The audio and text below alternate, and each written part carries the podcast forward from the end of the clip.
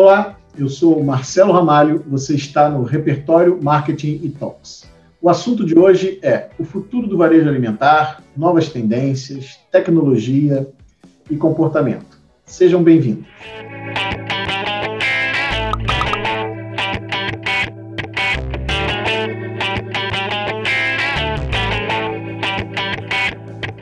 O nosso convidado de hoje, Marcos Escudeiro, é um dos maiores especialistas de varejo alimentar do Brasil.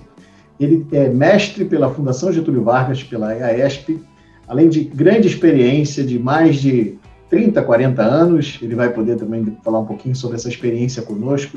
É mentor, estrategista, palestrante, é reconhecido no mercado por diversos cases de sucesso, tem ajudado profissionais e empresas a construírem estratégias vencedoras. Olá, Marcos Escudeiro, tudo bem com você? É um prazer recebê-lo. Olá, Marcelo, tudo bem? Prazer é meu estar aqui, poder falar com vocês.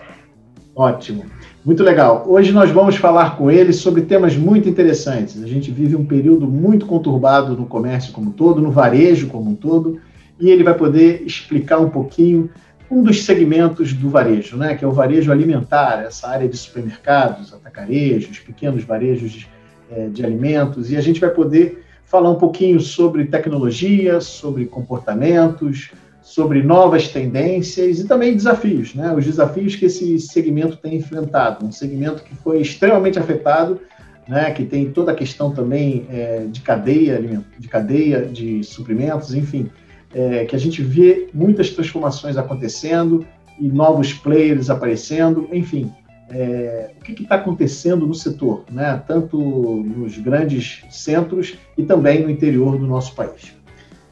Vamos lá, é, Escudeiro, como você vê o momento atual do varejo alimentar? Essa questão da gente contextualizar o varejo alimentar, que logo no começo a gente da pandemia, lá atrás, né, a gente viu é, um, um, comportamento e uma, uma, um cenário diferente dos demais varejos, por questões óbvias, né? Mas como é que você vê em tudo isso, depois que passou esse tempo, o varejo alimentar inserido nesse, nesse novo momento que a gente vive na nossa sociedade como um todo, até no mundo, né? Você pode até citar exemplos mundiais, porque não é só Brasil, sei que você é. estuda lá fora também, como é que a pandemia e tudo que está acontecendo no varejo alimentar está transformando esse setor? Bom, é uma, uma, apesar dos 40 anos de experiência, a gente sempre tem uma experiência nova, né, que nós estamos vivendo. Agora, tem algumas coisas que são meio óbvias no mercado, para quem trabalha com marketing mercado, que é o seguinte: é a observação da, do bolso do consumidor. Né? Então, se você falar assim, o que, que aconteceu com o varejo alimentar? O, o, o varejo alimentar é o maior varejo do mundo, para começar. Né? Você pegar as maiores varejistas do mundo são varejistas do, de alimentos. Né? E todo mundo come. Né? Quer dizer, ou mais ou menos. O rico não come o dobro do pobre, né? Ele come volumetricamente, talvez até menos, né? Mas, é, então é um, é, um, é um varejo que não tem tanta alteração quando você fala no volume total, né? O que muda é aonde vai, né? Então, como os restaurantes todos fecharam, ninguém mais saiu para trabalhar, foi o home office, logicamente as vendas do supermercado ano passado cresceram também cresceram por causa do auxílio emergencial, né, que o, o governo de, depositou para 70 milhões de pessoas dinheiro. Onde é que essas pessoas, 70 milhões foram gastar esse dinheiro?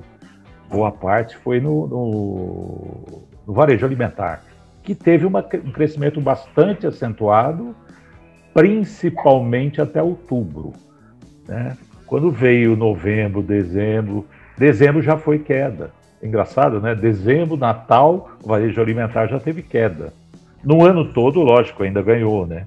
Mas hoje, o varejo alimentar vive uma grande interrogação, que é o seguinte: é, vai ter outro auxílio emergencial? Vai ter, estão falando que vai ter, mas vai ser menor.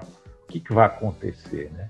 Mas, de fato, o que aconteceu ano passado é que aumentou a procura, diminuiu-se muitas ofertas. Esta semana, por exemplo, ontem, saiu o resultado do lucro do Carrefour, que cresceu violentamente, porque eles não fizeram tantas ofertas. Né? Então a margem foi melhor, o volume foi maior, e isso nas grandes redes aconteceu bastante. E os pequenos também ganharam. Por quê? As pessoas preferiram ir perto de casa mais, né? Então, não quer dizer que o grande não ganhou, o grande também ganhou. Mas houve um crescimento do supermercado de vizinhança, das pequenas lojas e tudo mais. É, com medo do, do, deslocamento, com medo do, do vírus, né? Uma Mas coisa interessante, mundo... é, pode falar. O escudeiro, que você falou aí do auxílio emergencial, a gente sabe que o impacto do, do auxílio emergencial, principalmente no interior, ele é muito mais é, impactante, digamos assim, é muito claro. mais potencializado, né? Uhum. E no, na, nos grandes centros a gente vê isso mais por regiões, né? As regiões onde estão as camadas que mais necessitam do auxílio emergencial.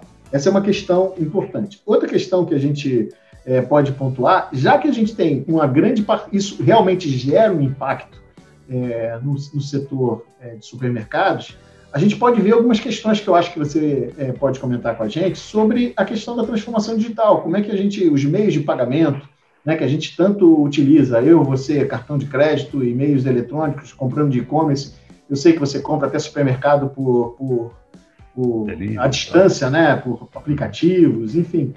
É, qual o impacto é, desses meios de pagamentos, dessas questões que a gente está falando. Uma outra questão que eu gostei, essa é, uma, é, é, a pergunta, e só comentando uma questão importante é, que você trouxe, é sobre a ótica de quando a gente observa o efeito no nosso setor. Né? Você falou, olha, aumentou o consumo de alimentos, porque também os restaurantes estavam fechados.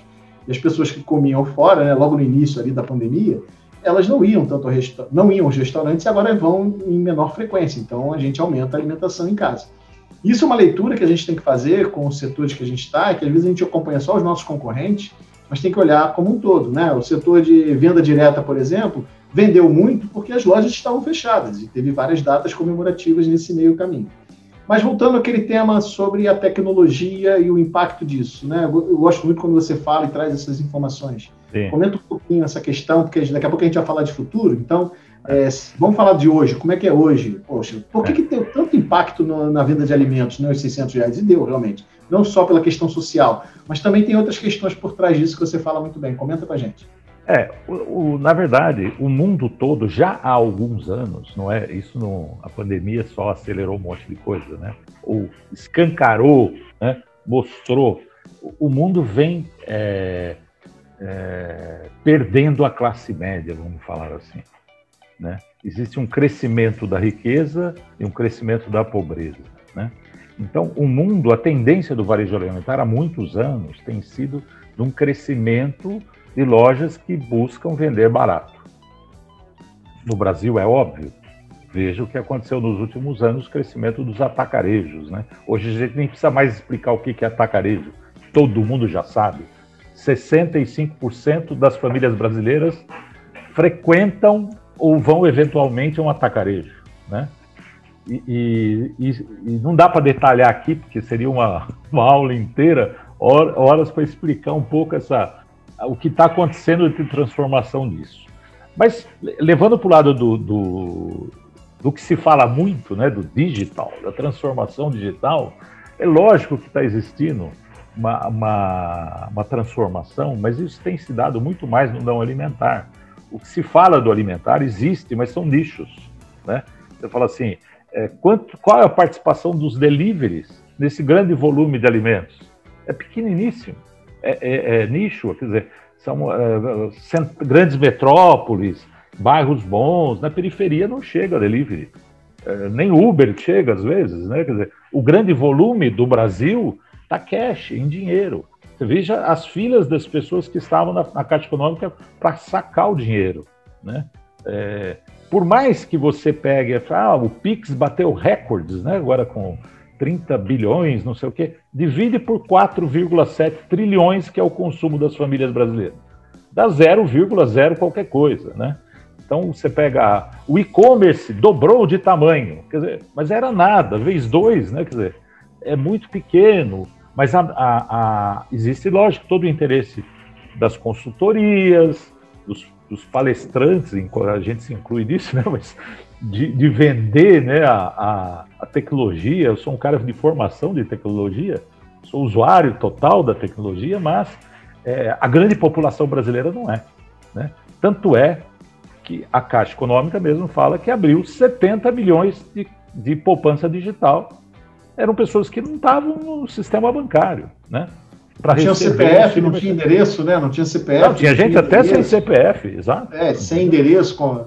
Então, o que eu sempre falo, assim, eu falo assim, a regra número um, e eu tive uma oportunidade muito boa na minha vida antes de entrar no varejo, faz tempo, tá? Faz mais, faz 40 e um pouquinho, eu fui é um cara que escolhia a mídia. Eu trabalhei numa grande empresa de, de publicidade e eu fazia escolha de mídia. E naquele momento, eu tinha 19 anos só, eu fui ver o que, que era o público-alvo, né? Quem era o consumidor? Posso até falar, eu fazia mídia de bamba e quichute. Os mais velhos vão saber o que é isso, né? Da alpargata. Quem que usava alpargatas, né? Que programa de TV ele assistia, né? Então, até hoje, a regra número um, é assim, não olhe para o umbigo, olhe para quem está na tua frente, quem é o seu vizinho, né? E aí, falando para o final da tua pergunta até, falo assim, pequeno varejo, como é que ele se vira? Conversando com os vizinhos. Pequeno varejo vende com o vizinho. Ele tem que andar na rua, ele tem que andar no bairro onde ele, ele atua, né? Sair uma manhãzinha, sair andar, conversar com os seus clientes. O varejo pequeno é o que talvez seja o mais fácil de arrumar às vezes, porque ele está muito próximo, né? Ele sabe o nome do, do Marcelo, né? Ô, senhor Marcelo, o que, que o senhor não acha aqui? O que está caro aqui? É o que o senhor gostaria aqui, né? É, é, é, muito fácil o cara sobreviver assim, enquanto que uma grande empresa está distante. Imagina a, a, esses atacarejos que tem loja no Nordeste ou no, no Centro-Oeste, e muitas vezes a administração é, é, tão centralizada, né? Eu tenho amigos, por exemplo, eu tenho um amigo que ele tem uma indústria na, no Piauí, é uma indústria do, da moda, mas ele vende produto popular e para ele vender numa rede de atacarejo nacional, ele tem que vir para São Paulo, né? Convencer os caras aqui que o produto dele é de lá, entendeu? É, então, tudo, tudo isso, essa distância do cliente, né? Quando a gente fala, eu vou citar um grande cara que todo mundo conhece, o Abílio Diniz, que foi meu chefe, trabalhei com ele, né? E esses dias eu estava comentando, né? Que a, as pessoas não estão experimentando. A, a experiência é você ir, não é visitar a loja, é comprar. E o Abílio ia nos concorrentes. Eu falo, todo mundo tem que ir nos concorrentes. Mas às visitar a sua loja, né? Você fica olhando o seu umbigo, né? E nesse sentido, os pequenininhos têm uma vantagem, que eles estão ali, conversam com o vizinho e tal, né? É, a tecnologia não está afetando esse pessoal. Porque o que está se falando de conhecimento do cliente, de inteligência artificial, do CRM e tudo mais, mas estão esquecendo do consumidor mesmo, de conversar ali tem um passo longo até usar. Eu, eu tenho um exemplo claro aqui, que eu, eu, coloco de vez em quando eu posto, né? Eu quase todos, eu sou um cara já da, da faixa dos 60 a mais, né? Não tenho filhos, tá? E toda semana eu recebo um e-mail de uma empresa que eu estou cadastrado, de supermercado, oferecendo fralda infantil. Pelo menos se fosse fralda geriátrica, tinha a ver, né? Assim, e que inteligência artificial é essa, né? Que inteligência é. artificial é essa? Então, ainda tem muito. E é, e é das empresas que mais saem na mídia como inovação tecnológica e tudo mais, né? E eles fazem isso, sabe por quê? No meu ponto de vista, por causa das ações na bolsa. Então, eles divulgam um monte de coisa que estão fazendo, estão fazendo. Mas você vai na loja ali embaixo, que nem eu tive ontem, passei numa grande loja de classe A aqui, onde reformaram a loja, tá linda a loja. Né? Só que não tinha ninguém para atender, entendeu? Eu e minha esposa passamos para tomar um café, uma moça coitada sozinha, para atender cinco mesinhas, atender o café, servir o pão, que é a parte da padaria do, do supermercado, né? Então, é, não é só a beleza, né? É um conjunto de coisas que tem que se fazer, né? Desculpa, Interessante. Aí a gente vê que é um cenário diferente, né, Marcos? Assim, a gente consegue é, separar o varejo alimentar de outros tipos de varejo, que é importante a gente conseguir fazer essa leitura. Afinal de contas, é, se a gente fosse falar de moda, era um comportamento totalmente diferente, né? A gente Exato. tem amigos que trabalham com moda. E quando a gente entra nesse debate, quando eu junto vocês dois, por exemplo, a gente vê cenários diferentes no mesmo país, né? Claro que depende de moda, de luxo e tudo mais, mas até a moda como um todo. E o varejo alimentar tem essas particularidades. Diante disso, né?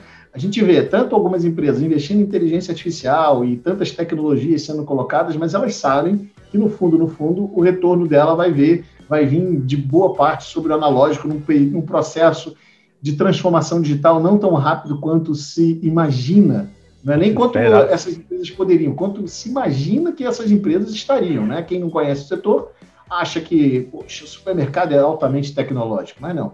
Tem a questão da experiência, mas aí a experiência a gente abre esse aspecto tanto da experiência de consumo, né, daquela compra mais experiência é, hedônica, né, aquela que, aquela que você quer ir no lugar para curtir, aí você vai num empório, mas o atacarejo é aquela coisa da, da do empilhamento, e aí entra, entra a questão do ambiente, né, já que é preço, e se eu criar é, sofisticar demais, vai atrapalhar o, a percepção do consumidor. Então é outra questão que a gente Também. tem que observar, né, quando a gente conversa sobre a atmosfera nesse Aí a questão, futuro disso tudo, já que a gente vê que é um setor que caminha de um, um, um formato diferente de transformação e também de impacto das tecnologias, e também tem a questão que você comentou é, do poder aquisitivo das pessoas que são mais analógicas, digamos assim, não tem acesso à internet, né? Esse que está ganhando 600 reais não tem, não tem CPF, não tem comprovante de residência, provavelmente se tem internet, não é uma internet boa,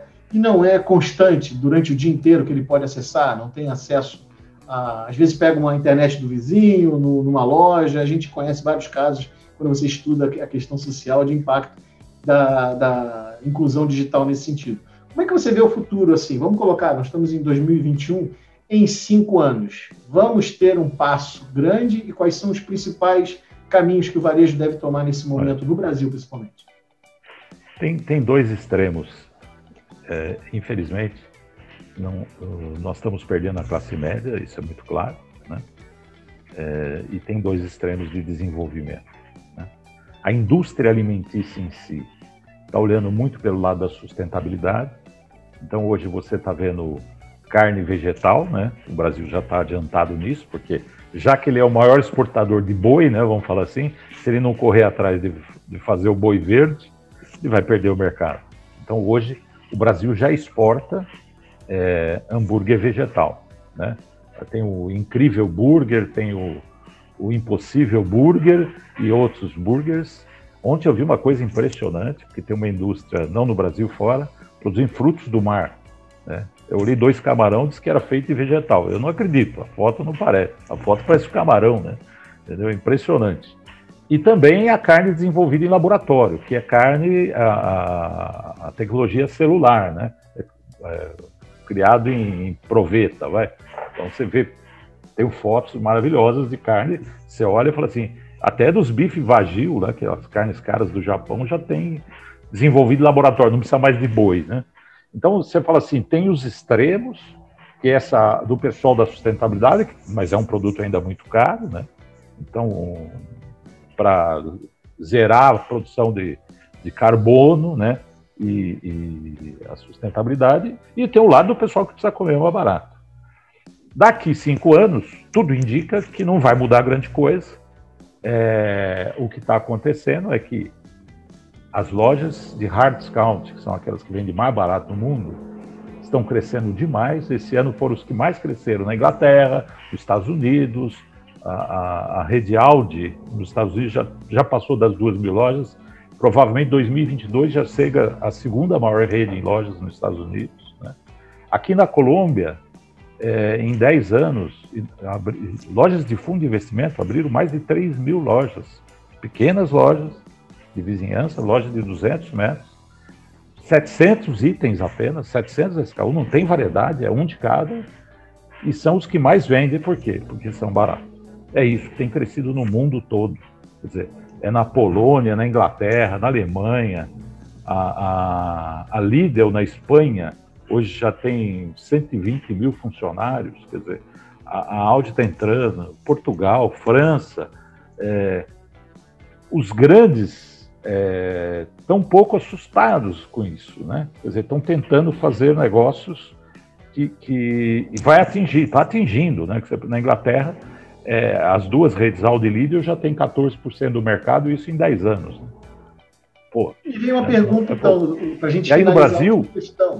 É, antes de você complementar, a última pergunta, assim, você tá já bom. falou um pouquinho do pequeno varejo, e eu queria saber o seguinte, é, já que a gente vê é, o crescimento do hard discount, que é a loja de produto barato, né, mais barato, e menores de 200 metros quadrados, ou, ou nesse sentido aí, com pouca variedade, é, não seria esse um desafio para esses pequenos negócios de lojas de periferia no Brasil, caso isso aconteça com uma intensidade maior aqui no Brasil? Porque, assim, os empórios, a gente sabe, são pequenos, estão nos bairros chiques, aí, nos bairros mais sofisticados, e aí ali é uma briga de dois, três, mas por um, um nicho de mercado muito pequeno. Mas ali, quando a gente vai para as periferias né, do Brasil e também para os interiores, essas lojas não seriam, se isso acontecesse no Brasil, não seria um grande desafio para esses pequenos negócios? Seria a última questão, já que a gente, você falou lá no, há alguns minutos sobre o pequeno varejo. Na verdade é o seguinte, é, eu volto àquela questão que eu coloquei. O conhecimento do, do, do vizinho, né? Pequeno varejo, porque essas lojas pequenas, na verdade, esses hard discounts, eles não vão vender produtos baratos, eles vão vender os mesmos produtos, mais baratos, um preço melhor. Mas são só poucos itens, poucos SKUs, né? Vamos dizer assim que se fala, né? Poucos itens. O, o vizinho dessa loja tem que vender o resto. Então, se essas lojas pequenas de hard discount se estabelecem, ou mesmo o atacarejo hoje, quando se estabelece num local, ele tem um sortimento menor. Quer dizer, como, como os pequenos sobrevivem? Vendendo o restante, vendendo o complemento. E geralmente, esse complemento é o complemento que dá mais margem, né? Porque os atacarejos estão vendendo arroz, feijão, óleo, aqueles produtos que têm maior briga de preço, né? E o vizinho, não, o vizinho vende o produto que tem uma margem um pouquinho melhor. Aquele produto que o cara precisa ir todo dia. Você não vai todo dia comprar pão no atacarejo, né? Aliás, na, na, nas pesquisas de Nielsen e tudo mais, da Canta, as pessoas frequentam o atacarejo em média uma vez por mês. E o de vizinhança, quatro vezes por semana. Entendeu? Então, os itens de perecíveis, a fruta e verdura, a, o pãozinho e várias outras coisas que não estão na competição direta do arroz, feijão e óleo, vamos chamar assim, né? continua sendo no vizinhança, né? Por isso. É, é, então tem uma oportunidade, assim, conhecer e saber aquilo que o seu vizinho quer comprar, não aquilo que você acha. Porque o que a gente vê muito, que a gente entra às vezes em varejinho, e fala, você vê uns produtos lá e fala assim, putz, o vendedor foi muito bom, né? Porque tuchou porcaria na, na, lojinha do cara, o cara tá com o dinheiro parado lá no estoque. Isso a gente vê em todas as redes, até das grandes, né? Eu falei assim, ah, é amigo do comprador, né? é amigo. Não pode ter amigo nesse negócio. Esse negócio é negócio, né? Então, eu, sou muito, é... eu sou muito seu amigo, Marcelo, mas na minha loja o teu produto não vai vender, entendeu? É, é, isso, o sortimento é um negócio, tem que ser assim, refinadíssimo. Entendeu? Conhecer o consumidor, né? Realmente conhecer o cliente, o que ele está querendo. Aí, é, já que a gente está falando em micro-regiões ou regiões, né? Cada um tem que entender o seu cliente que está ali. Isso, grande varejo vai ter um pouco de, de dificuldade, entram aí algumas oportunidades que a gente vê. Gente, vimos aqui com o Marcos Escudeiro um, um olhar sobre o varejo alimentar de uma maneira muito específica. Né? A gente fica tão centrado em tantas transformações, em tecnologias digitais e questões é, que fazem parte desse momento que a gente vive, né? sem dúvida alguma. É, mas a gente tem que ter esse olhar, tanto quanto, digamos assim, tropicalizado, né? Olhar o Brasil como um todo, olhar o cenário internacional, o que acontece lá fora, que foi o que o Marcos Escudeiro nos trouxe também, né? A questão da, da, dos hard discounts, como estão crescendo lá fora, e lá existe poder aquisitivo melhor que aqui, ou seja, é uma questão comportamental também que está vindo, né? Então a gente precisa observar isso sobre a ótica. Pode falar, Marcos, para encerrar para a nossa pra gente caminhar. É, eu, eu lembrei de uma coisa também, quando a gente fala de consumidor, volta e meia eu vejo publicação com pesquisa. Né? Esta semana passada saiu, republicaram uma pesquisa do ano passado. A capa da pesquisa fala assim: 82% dos idosos 60 a mais é, preferem comprar online. Saiu de novo isso. Quando você lê isso, é meio óbvio que não é verdade, né? Assim, primeiro que os caras não estão online, né? Então, é, quando você olha a pesquisa de consumidor, existem várias, eu tenho vários exemplos, eu estou salvando esses exemplos. Um dia fazer uma apresentação inteira que eu chamo das fake manchetes. Né? Aí na página 11 da pesquisa está escrito lá que a pesquisa foi feita online. É lógico, os idosos que estavam online preferem online. é, isso é muito importante porque a gente vive vendo notícias falando da transformação digital, da, da, o crescimento do, da internet e tudo mais, né? Mas fala assim, pô, se o pessoal soubesse usar e todo mundo tivesse, por que 70 milhões de pessoas estavam na fila da caixa para sacar o dinheiro? Se o caixa tem está no celular. Agora o cara tem um pré-pago que mal acessa qualquer coisa. Isso não é, é, entendeu? Olhar a pesquisa tem que ser, eu quero saber a base. Qual é a base da pesquisa? Qual é qual a amostra da pesquisa, né? Podia ver uma outra aí, 500 pessoas no Brasil. É, é isso, é o consumidor que manda. Legal, né? Escudeiro. Muito obrigado, Escudeiro. Deixo aí para o final, para a sua saudação final para o pessoal que está assistindo esse vídeo.